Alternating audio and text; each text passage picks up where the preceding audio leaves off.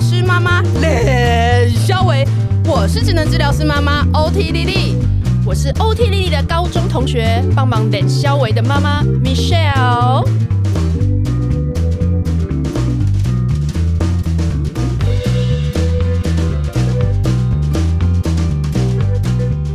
欢迎郝博伟。嗨，大家好，我是那个和光性智障中心的博伟，这样子，嗯，很高兴今天又有机会跟大家分享。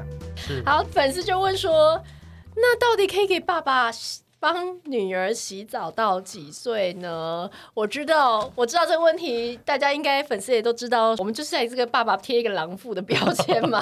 是是是。可是你知道，就是因为太多新闻，然后你也是一直觉得说，对这个问题呢，好像应该要应该要想一下。对，那那像刚刚呃前一集丽丽有提到嘛，那个粉丝是说，那到底全家可以一起洗澡到什么时候嘛？嗯，对，那一起洗澡还有，因为他那个一起是除了父女之间的这样子的差异之外，还有兄妹，对不对？嗯、就是哥哥会看到妹妹嘛，或姐弟会看到对方嘛。那、嗯、那很多人也会觉得，那那到底是几岁就不要了？你也宁愿你也怕，因为其实像兄妹这个问题，我也是。我的老大是男生，然后老二女生，然后我也会觉得说，他们要一起睡，也是要到某个年龄，希望他们要分开睡。嗯，对，所以就是你知道这些，你知道这些东西也是在我们心里也是永远都一个疙瘩啊。是是是，对，其实这还是很重要，是回到呃我一直在说的，就是尊重各自的感觉。嗯，所以不论是呃父亲跟女儿洗澡，还是兄妹共睡，其实就是如果有人觉得其实有点尴尬、不自在了。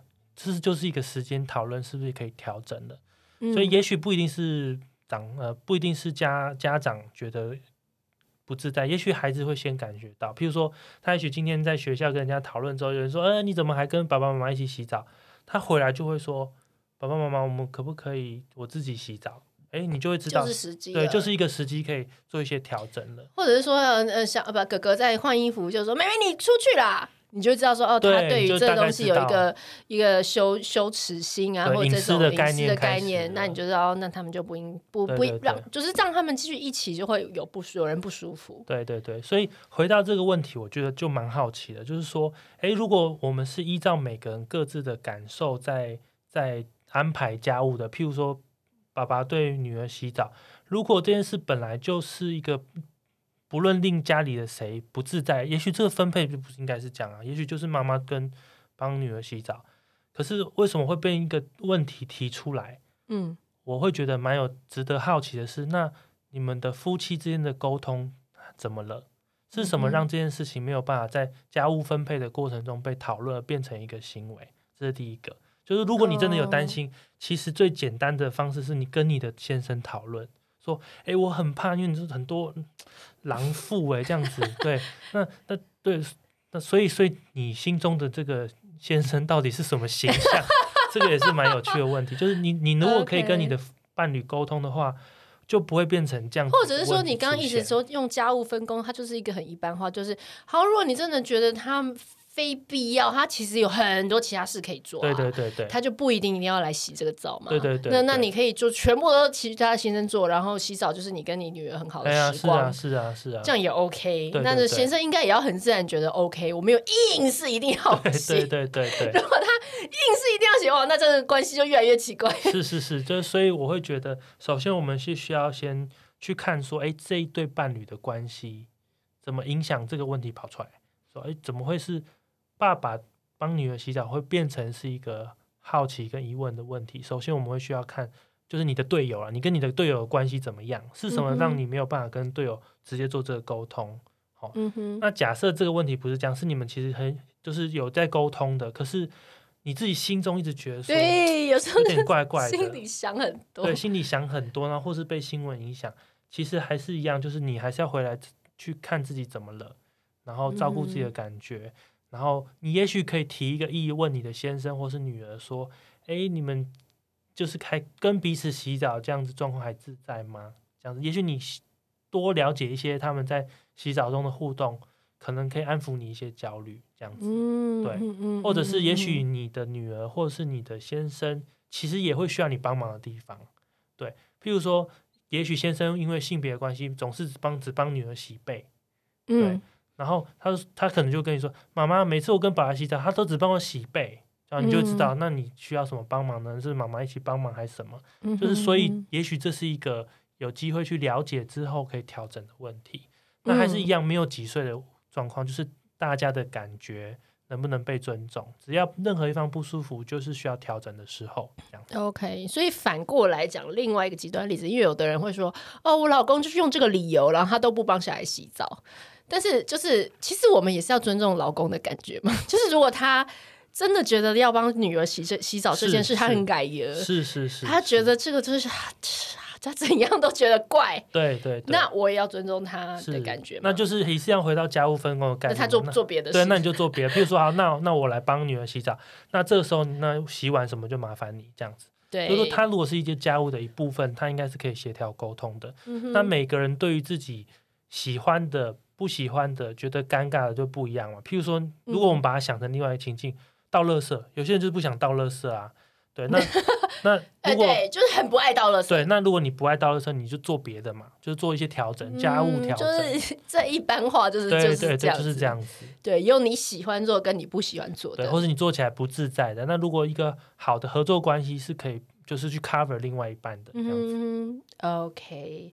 那呃，第二个问题呢，是关于那个身体界限的问题。那很多爸妈会担心小孩上幼儿园之后啊，会不会被男同学啊啊，男同学、女同学，被老师任何人去不当触摸对待他的身体。然后有一个粉丝，他竟然还说，他有朋友说，只要学校有男生的职员，他就不考虑这间学校。那 那你你觉得对于这样子忧虑的爸妈，呃，我们可以怎么样？第一个是我们怎么样缓解他的焦虑了？哦，然后第二是，是那是所有男性都要吊起来。是，对。不过我听到这个这个呃问题，其实感触蛮深的哦。就是说，啊，听起来真的在社会上某一些爸妈，真的就是接收到了很多性上面很可怕的后果。可能很多新闻事件让爸妈自己都觉得这个世界不安全。对呀、啊，对，所以我觉得第一个，首先是我可能会关心这个爸妈还好吗？就是说，你对性的这些观点，其实收到了各式各样很可怕的事情，那你自己能不能安心？这样子，所以一样是照顾爸妈的心情。嗯，那爸妈如果可以比较稳定，接下来我们就要跟爸妈说的第二个概念是，其实我们没有办法把。所有可怕的东西都排除，因为这个社会就是由男生跟女生结组成的嘛。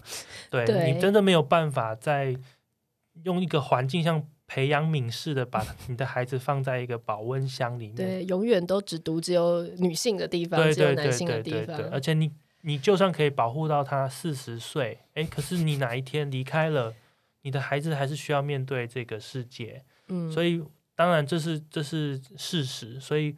我们会比较鼓励是，其实在一个比较类似社会的环境中，孩子比较可能慢慢的从这个过程中学习怎么跟社会其他人相处。嗯嗯，对。嗯，那当然我们没有办法去避免所有的可怕的事情发生。嗯，但是如果我们跟这个孩子是可以站在一起，他遇到各式各样的事情可以跟你讨论的话，那我我想他，我相信你跟他的关系可以陪他度过各种。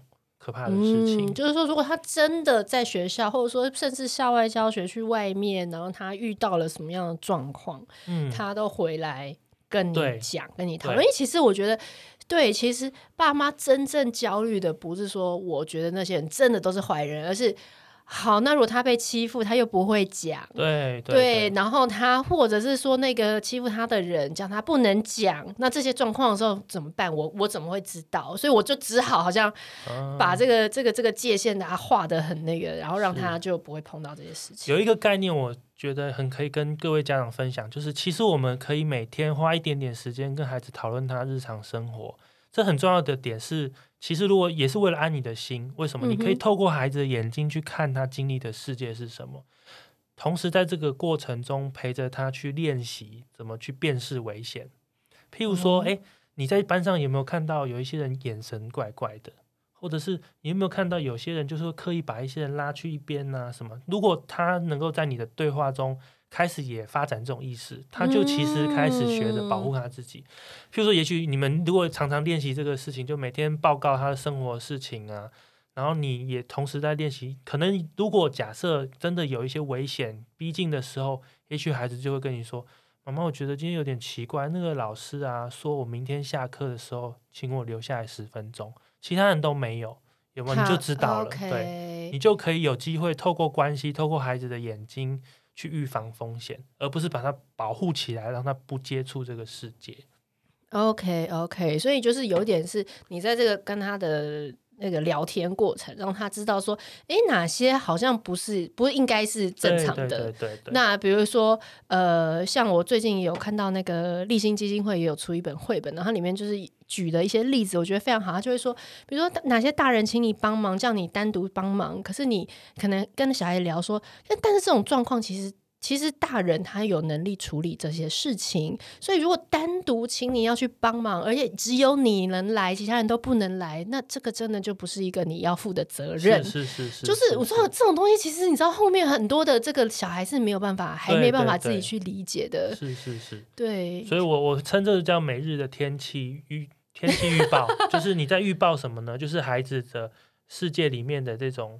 晴天、雨天、下雨天、打雷天，你都可以陪着他去发展。嗯、其实他这时候可以做什么？譬如他可能不一定会讲这件事，他可能说：“哎，老，我觉得今天那个呃小明或是小华抢我的玩具，我不是很舒服。”哎，嗯，这时候其实也是一个性教育的时候。嗯，是吗？对。为什么？这这是什么？这是情，这是情绪，这是人际表达，这是界限。Okay. 对。所以其实。呃，性教育是很广的哦，包含说，你看我的东西被抢走不舒服。首先，情感，你知不知道你不舒服是什么哦，你可能觉得不公平，你可能觉得被欺负。好了，嗯，接下来是，那你怎么表达？你怎么处理？嗯，你怎么告诉大家你已经侵犯到我的界限？我不喜欢。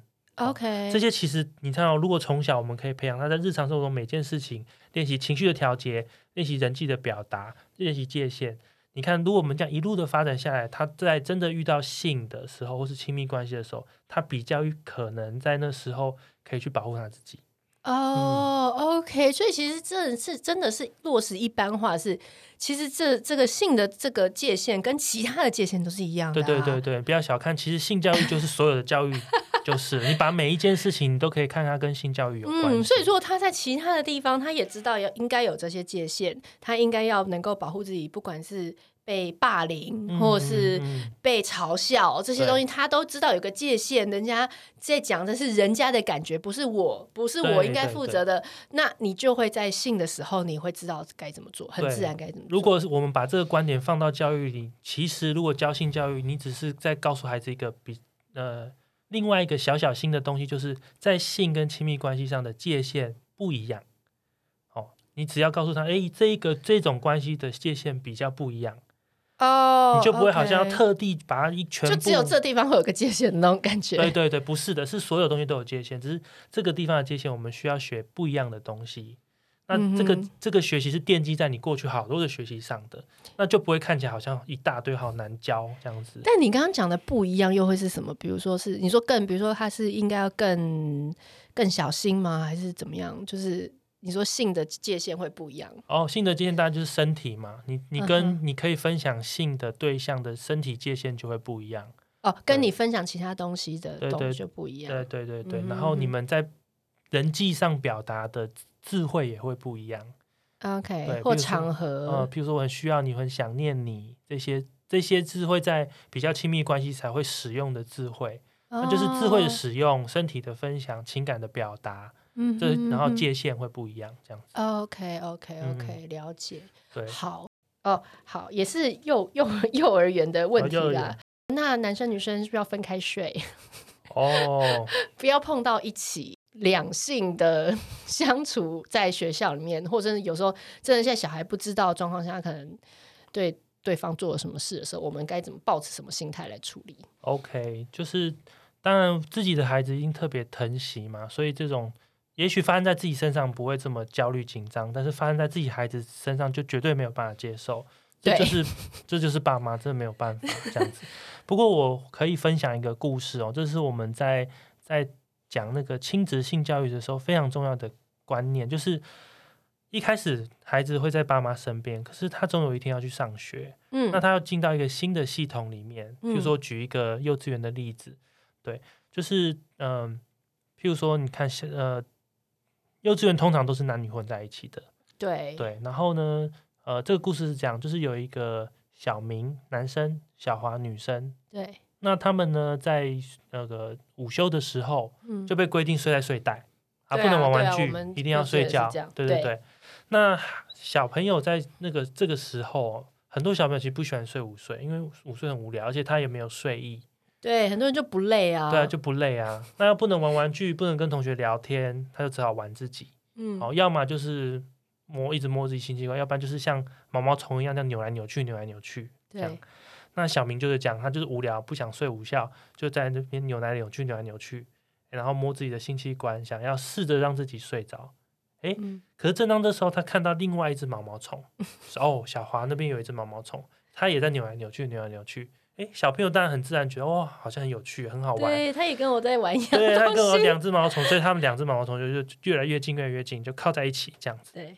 然后呢，小明看到小华也在玩自己的性器官，两个人互看。哎，就好奇碰了一下，啊、你说碰了对方，碰了对方的性器官一下，这样子。嗯、然后呢，哎，午休结束啊，就各玩各的回去，这样。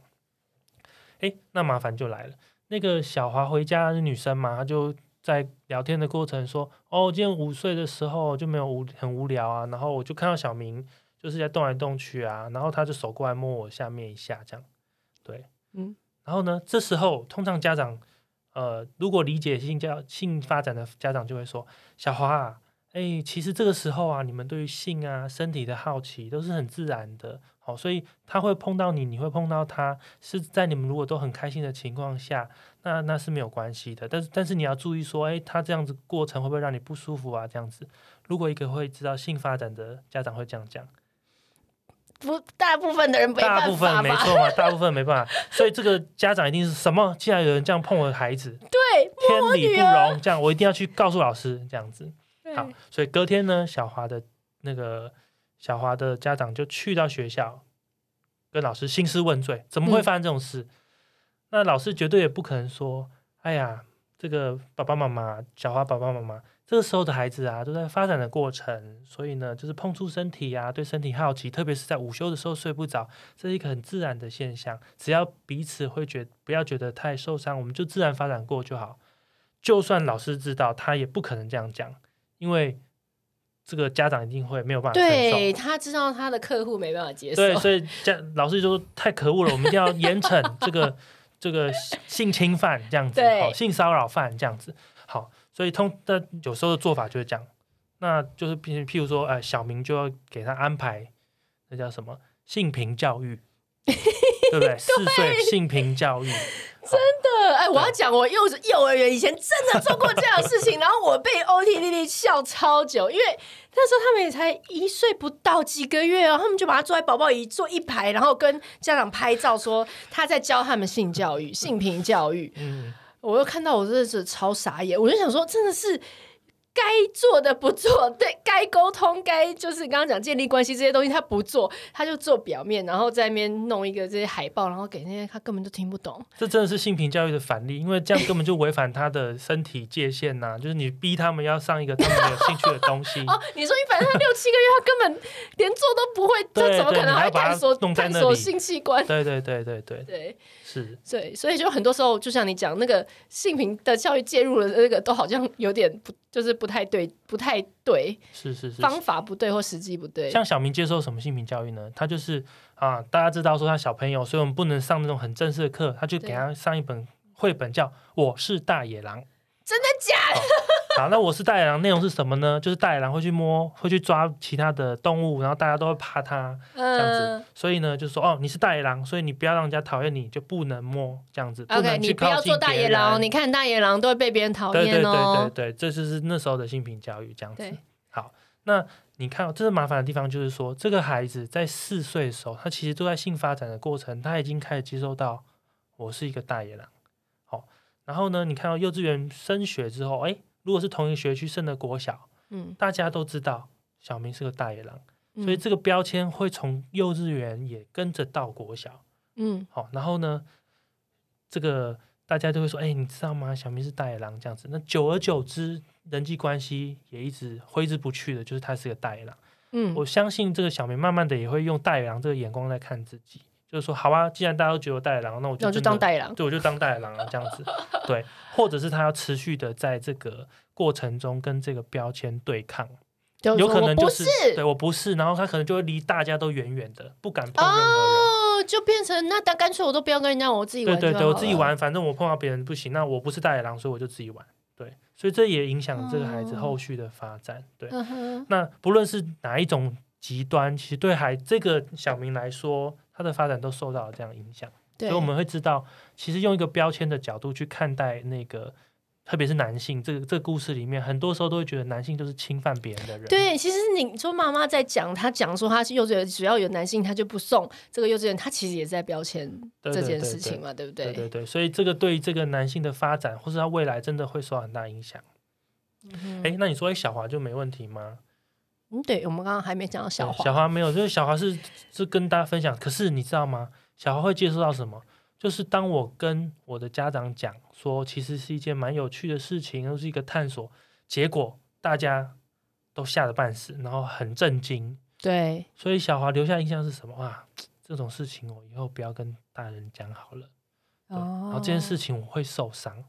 哦，性在我身上就是一个不好的、会受伤的事情，因为他变，他就变人家说他是受害者，对对，他变受害者这样子，所以小华的发展也会一路上受到影响。譬如说，假设今天有男生要靠近他玩什么，他也会觉得、嗯、哦不行了，这样子太可怕了。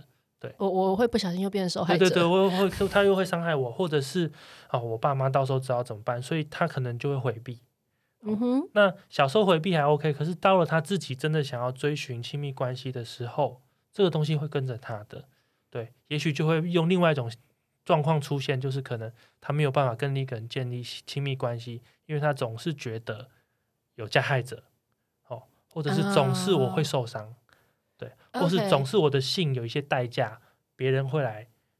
Judge 指责我，或者是批判我。哦、oh，OK，、嗯、好像哦、呃，或者是说，对我觉得那在我们那代会有那种，就是啊，好像发生了性行为，你就把这东西给人家了，然后人家就好像可以任意的糟蹋你有这种很多，你知道以前贴的这种标签。对对对对对。嗯、所以用这种角度在看待性，其实你看，这只是如果我们知道这只是性发展在四岁的时候一种探索阶段，很正常一般化之后，他只要。有有其他有趣的事情玩，他知道身体界限，男生女生不一样，哎，就过了。嗯、他们不会留下这么深刻的印痕在他们的性上面。可是特别用这种把它看得很严重、非常标签的方式在教育孩子，其实不是只有那个时候解决事情而已，他后续还会影响他的性发展。嗯、不论是这件事件的男生还是女生。就是一辈子就是一个痕迹在那里，他会要去跟这个痕迹去对抗。是是是是是。OK，好。所以这个事就在讲，还是一样，就是性的一般化是非常重要。我们要理解发展中性就是会在，只是什么时候开始要学习什么，嗯、然后我们试着在他发展到遇到什么事的时候，给他相对应的知识，是比我们把它特别严肃拿出来研究研究，然后指导禁止。来的更更怎么说更适合现在的孩子。嗯，OK，可是说老实话，我刚刚一听到你说妈妈如果有正确的性知识的妈妈，应该对小花说：“哦，就是那这样子，你有没有不舒服啊？那如果你没有不舒服的话，那呃怎么样？就是我就已经觉得我内心你知道吗？我就已经更千回百转，因为我就觉得天哪，我难道我要？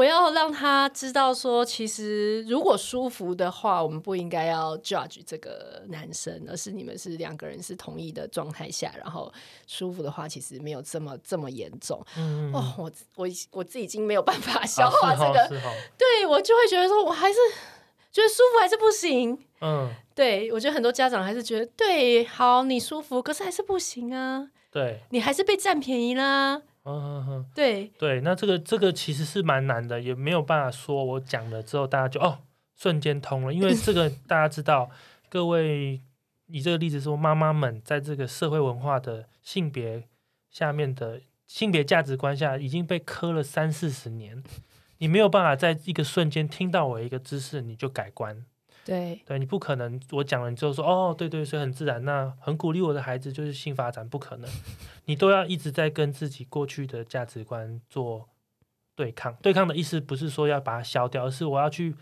遇到了孩子发生这件事情，我知道了有新的价值观跟更好看待的角度，嗯，可是我还是要回来去反思我自己的价值观。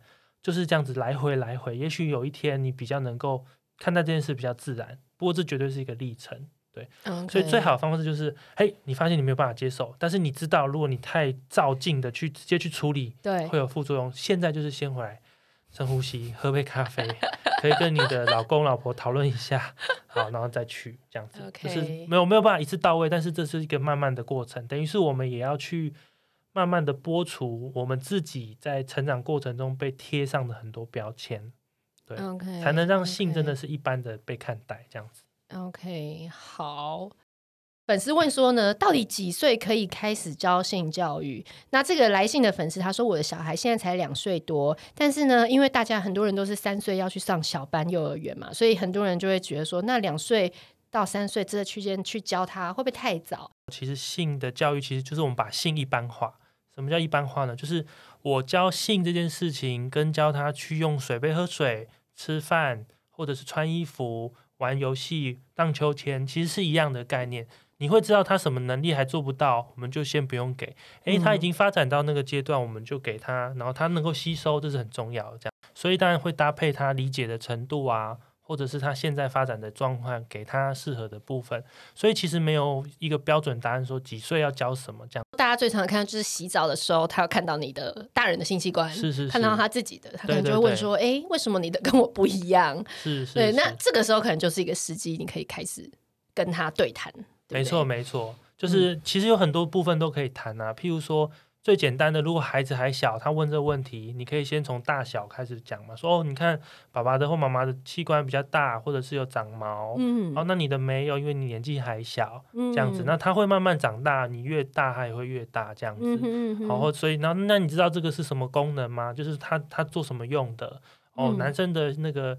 性器官叫做阴茎，嗯、那阴茎呢？它有两两个主要的功能，不过这要看孩子的发展了、啊。就是他几岁的时候，他可以理解、嗯。那比如说，我儿子已经早上开始生气的时候，哦、就可以跟他，对对，你就可以跟他讲说，对他除了是如果男性的阴茎，它除了排尿的功能，他你会发现，你说你会突然变很大嘛？那叫做勃起。嗯、勃起的意思就是说，哦，血液冲到里面，让它变得比较大、比较硬这样子。嗯、那他为什么要这样子呢？用意就是说，他以后如果要跟女生发生性行为，他可以把男生的精液送到女生的呃身体里面，然后会会有孩子出现这样子。你一次已经就是已经 就是非常非常非常平实的把它讲完嘞。对对，那当然我们这样讲完之后，孩子会他有中间超多问题，对，他会超多问题。你就因为其实是这样子，我们给了一个素材之后，大概就是一般话讲的这件事情。OK，其实没有讲的很细，但是我们把，但是你还是会把前因后果，对对，就是把它讲讲完之后，孩子的你就会透过孩子的提问。知道他现在学习到什么程度？好，对，譬如说他就是不懂不懂什么东西，他问的这个东西就在跟着他同步他学习的东西，这样子。哦，那我就真的来扮演，因为我觉得小孩，我听到因为这个，他一定说，那什么是性行为？哦，那你要怎么解？就再解释这个部分。OK，性行为就是通常性行为其实男生女生或是男生男生女生女生都会发生这样。嗯，性行为的意思就是两个人的身体靠得很近，然后会发生一些。行为，然后互相碰触彼此，甚至有时候呢，性器官跟性器官会交合，就是会碰叠在一起这样子。那通常有两种功能，就是为什么要发生性行为呢？一种就是两个人其实很喜欢，觉得这件事情很亲密、很靠近，嗯，所以你们两个想要分享彼此的身体，嗯。那另外一种当然就是为了要生出新的 baby、新的孩子，所以透过性行为也有生小孩的功能。嗯，OK，好，大家真的是可以好好的，就是我觉得这是一个很好的 role play，因为我觉得我心里有太多的那种，你知道吗？我很抗拒把这件事说清楚。Oh, OK OK。可是其实你听到好不会把这件事说清楚之后，其实没有你想象中要讲这件事这么可怕。对，不说，不过我是蛮建议说，如果爸爸妈妈从来没有讲过性教育，对，你其实可以先写一些草稿。真的真的是，你说把你自己的思绪先整理一下，对，你先整理一下，不要宕机，因为你如果讲起来很很结巴，对。那就是在那个，对，孩子就会说想要避开哪个，这是哪个，然后他就会更好奇。可是他越好奇，就越焦虑，越紧张。所以我觉得蛮鼓励，你知道孩子现在已经开始在问这些问题，你可以先把自己的题呃答案先写下来，然后呢，你就试着用比较平稳的方式跟孩子说。对，那你不知道的部分，你也可以说，哎呀，你问这个很好问题，妈妈在想的时候也这种从来没想过。那我们一起去找资料好不好？这样子一起去问，或是问别人，那我们一起来讨论。所以，我们不用什么都知道，不过我们还是可以保持一个空间，是呃，就是我告诉他我知道的部分，然后我有不知道的部分，我们一起学习这样子。OK，而且我发现你刚刚讲的时候，你都没有去避开某些字，对，因为你知道，像我们这我们自己在讲，我都会比如说。阴茎这件事情，我还是会觉得不不由自主，想说我来给他一个代号，比如说小鸟啊，哦、或者是几级呀，这种我们自己以前会用的这些代号。是是是，然后就是，但是当一个解释中太多代号的时候，你其实就没有办法好好讲。对对对对对。对，但我发觉你刚刚是很自然的，就是把这些器官的名正式的名称也就讲出来，然后好像听起来也没有那么无法接受。嗯对，因为我觉得很多爸妈会觉得说，我好像把这个。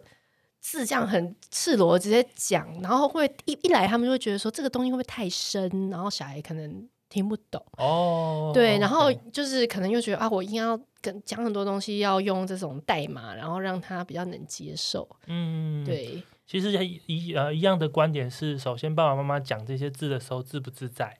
嗯，你讲出口之前，你可能要自己念个一百次。对，那为什么我们在做性咨商的时候很注意说需要用到这些正式名称？嗯，因为当然什么鸡鸡啊、妹妹啊、小鸟这些事情可以讲的比较轻松，对。但是这些字词里也包含了某一些价值。哦，譬如说，哎，你把它当妹妹的意思是什么？好像这个东西是一个小朋友的东西。嗯哼。然后呃，小鸟好像就是它，呃，会乱飞或什么。总之，它会有一些。暧昧模糊的地方，在这个字的使用上，当然小朋友没有问题啊。就是而且你你自己就算不讲，他也会听到各式各样对于性性性器官的指称，这样。不过没关系。但是就性教育的角度，为什么要讲这件事？其实一样的，像刚刚讲的一般话，就是你在介绍鼻子、眼睛的时候，你也不会给他一个昵称啊，对不对？你不会说什么。小小豆子还是什么不会，你就是还是 你会讲它是鼻子，对啊，就是说鼻子眼睛，所以性器官也是一样这样。那好处第一个是一般化，就是我介绍这个东西跟介绍其他器官是一样的，这是第一个好处。那第二个好处是，呃，你你就可以避免掉一些这种每个昵称里面带着这种。比较模糊的感觉，或是隐喻的东西，就是正式的介绍它这样子。嗯嗯嗯嗯，OK，好。所以其实我们觉得大家听完刚刚郝博的示范，你其实就是希望大家听完都会觉得说，嗯，其实也没什么大不了的，就是好好把它讲完，然后大家要回去练习一下。只要、嗯、我觉得要有练习有差。对对，然后另外一个就是你也可以帮孩子做一些连接，譬如说假设他有其他的。呃，长辈说，比如说哦，舅舅说的鸡鸡其实就是妈妈说的阴茎，哦，或者说妹妹就是那个谁，你听到那个大人说妹妹，其实就是说阴道或者是阴部的意思，对，OK，帮他做一些连接，不然他会很困惑，怎么那么多？为什么大家有的没的？对，但他也可能会问说，为什么这个地方有这么多名字？你也可以分享一下你的感觉或是经验，说哦，因为这个地方真的是蛮特别的，所以很多人其实会觉得这是一个隐私。所以在讲他的时候会有点不好意思，oh. 所以也在顺便跟孩子说，这个地方是一个隐私的概念，就是你可以借着这个机会，他的发问再传递一些性教育的知识在里面，这样子这是蛮好的。Okay, OK，对，我觉得这样很好，因为你很难避免别人用，比如说一种嫌恶的态度或者是恶心的态度在讲这些东西。对对对。但是你也跟他就是说，你也要就是理解为什么他们会有这样子的。的那个反应嘛，是是是，对，OK，所以也也是很正常的。嗯，好，对，好，那那其实再再下一个问题就是 follow 刚刚这个，就是呃，这是我自己个人的问题啦。就是当我跟小孩也是有讲到说，哦，有这些情境，然后我说他可能摸你，他就是个坏人。然后呢，哦、那这个坏人呢，除了摸你，他可能还对你做更不好的事情。然后或者说呢，把你带走，然后你就你就可能。就就是因为类似走失，然后你就被带走，就反正就是讲到一起这样，然后他就觉得说好可怕，为什么会有人要对我做这些有恶意的行为？他就听一听，他就哭了。然后那个时候我就觉得说，哦，我就突然卡住，我不知道该怎么去跟他讲？因为应该是两岁前后，我觉得他的世界就会觉得，应该大家都是很好的啊，都是对我很好的，为什么会有人有对我有这种恶意要做这事？他没有办法理解那种 evil 的存在。哦，对对对。那如果是遇到这种状况的时候，该怎么办？是，其实蛮多家长会很希望让孩子知道，就是社会上有一些险恶的事，对，不是像你想的，这是天真美好的，对都是梦幻的。你都太天真了，对对对对。不过就是，当然我们会需要有两个部分要注意，第一个就是这个资讯量会不会太大？对，也许我们只是希望他知道这件事情会有一些小小的后果，或者是有一些比较没有这么希望发生的事发生。但是我们有时候会想要把后面全部都讲出来的时候，也许这个资讯量太大，孩子就没有办法吸收。嗯、所以第一个是要考虑他的学习能力，我们讲到一个阶段就好了。嗯、那第二个是，其实如果孩子没有办法接受的时候，我觉得照顾他的心情更重要。嗯、就说他已经没有办法负荷，我们是关注他的感觉，说哇，你听妈妈这样讲，你你你还好吗？你发生什么事？他就说妈妈，你讲这个太害怕了，怎么可能？我不敢相信。说哦，你会有这个感觉，然后。诶，妈妈说的是一个事件，但是没有关系。呃，妈妈不是要刻意让你害怕，我只是要告诉分享说，其实世界上有这样子的人。对，那你的感觉还是最重要。那讲到这边就可以了，这样子。嗯、其实你在讲这些过程的这个态度蛮重要的，是要你是要吓他，是要去恐吓他，对对对，还是你是想要跟他分享一个世界上会发生的事情？OK。那很注意的是，孩子在害怕的时候绝对学不到东西，所以我们要知道。嗯要当他冷静平静的时候，他才能够吸收。因为人在害怕的时候，只想要保护自己，这是很自然的。所以，即便我们要告诉他一件可能他没有办法接受的事情，我们也要适时适量，平同时关注他的感觉。嗯哼，嗯哼，我懂。所以就是，即使说也没关系。比如说他现在两岁，他听到这个，他还是觉得。Too much，嗯，那你就再等半年啊，对再等多久？然后我们就先从刚刚你讲性认识性器官啊这些东西，像这种器官的教育开始。那这种讲到情境，如果那个情境又特别的，但他没办法接受的时候，就再等他再大一点。对对，因为这个例子是一直都会出现的嘛，然后可能新闻啊、日常生活中就可以连接嘛。哎，你上次记得吗？妈妈说的什么事情？哎，你看是不是有类似的？那你这次看到感觉怎么样？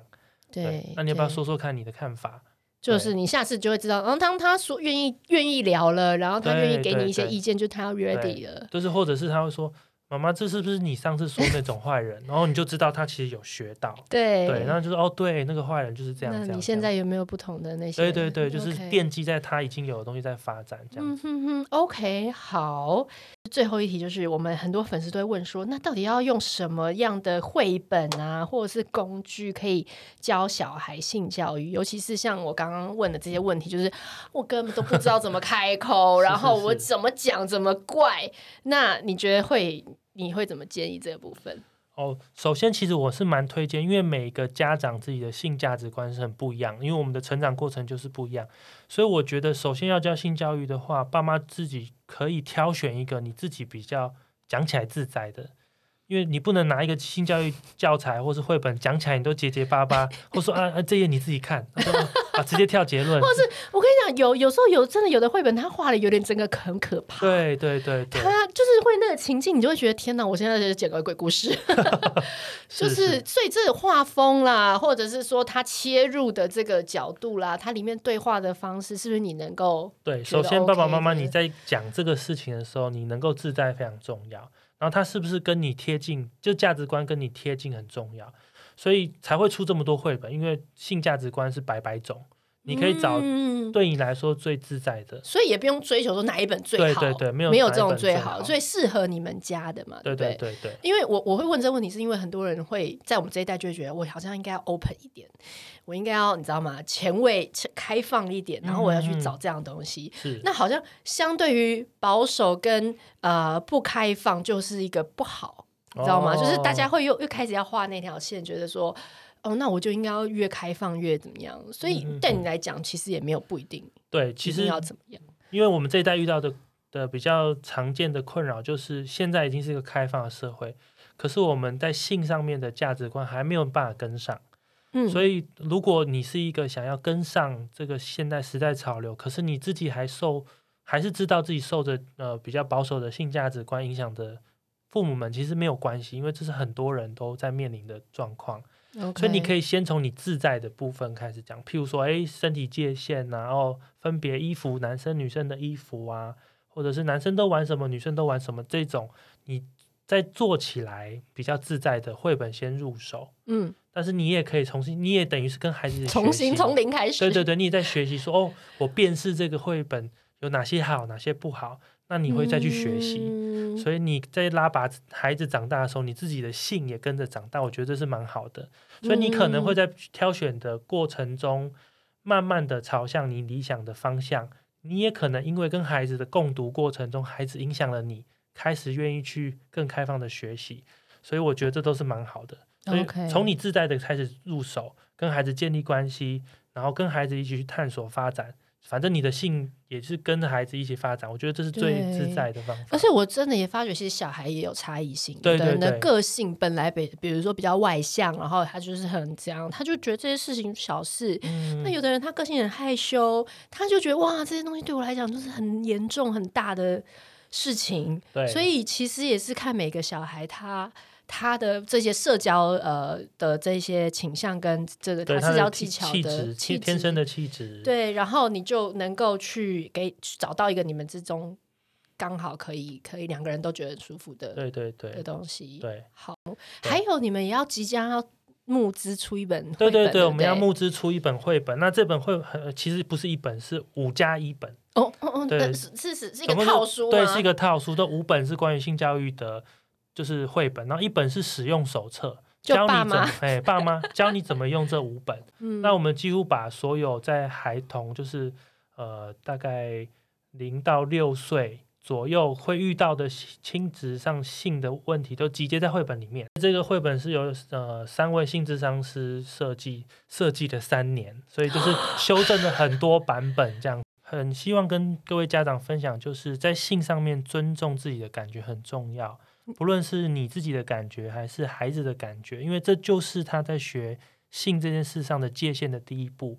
所以，也许你对于这，当然我分享的内容是我们在性智商过程中常见的状况，跟我们怎么解决，但它绝对不是标准答案。因为而且世界上对性绝对没有标准答案，嗯，你一定要去看自己的感觉。如果你不接受，你也要知道这就是你，这是没有问题的。嗯，对，我觉得这真的很重要，因为性教育。情感教育就是讲，总是在爱跟放手之间做平衡，所以这个拿捏的智慧呢，我是蛮推荐我们就是执行长写的这本《爱与放手：亲职性教育生涯规划十一堂课》。嗯哼，对，好，我们会把购书链接放在我们的节目。好，今天谢谢郝博伟，谢谢，谢谢拜拜。拜拜。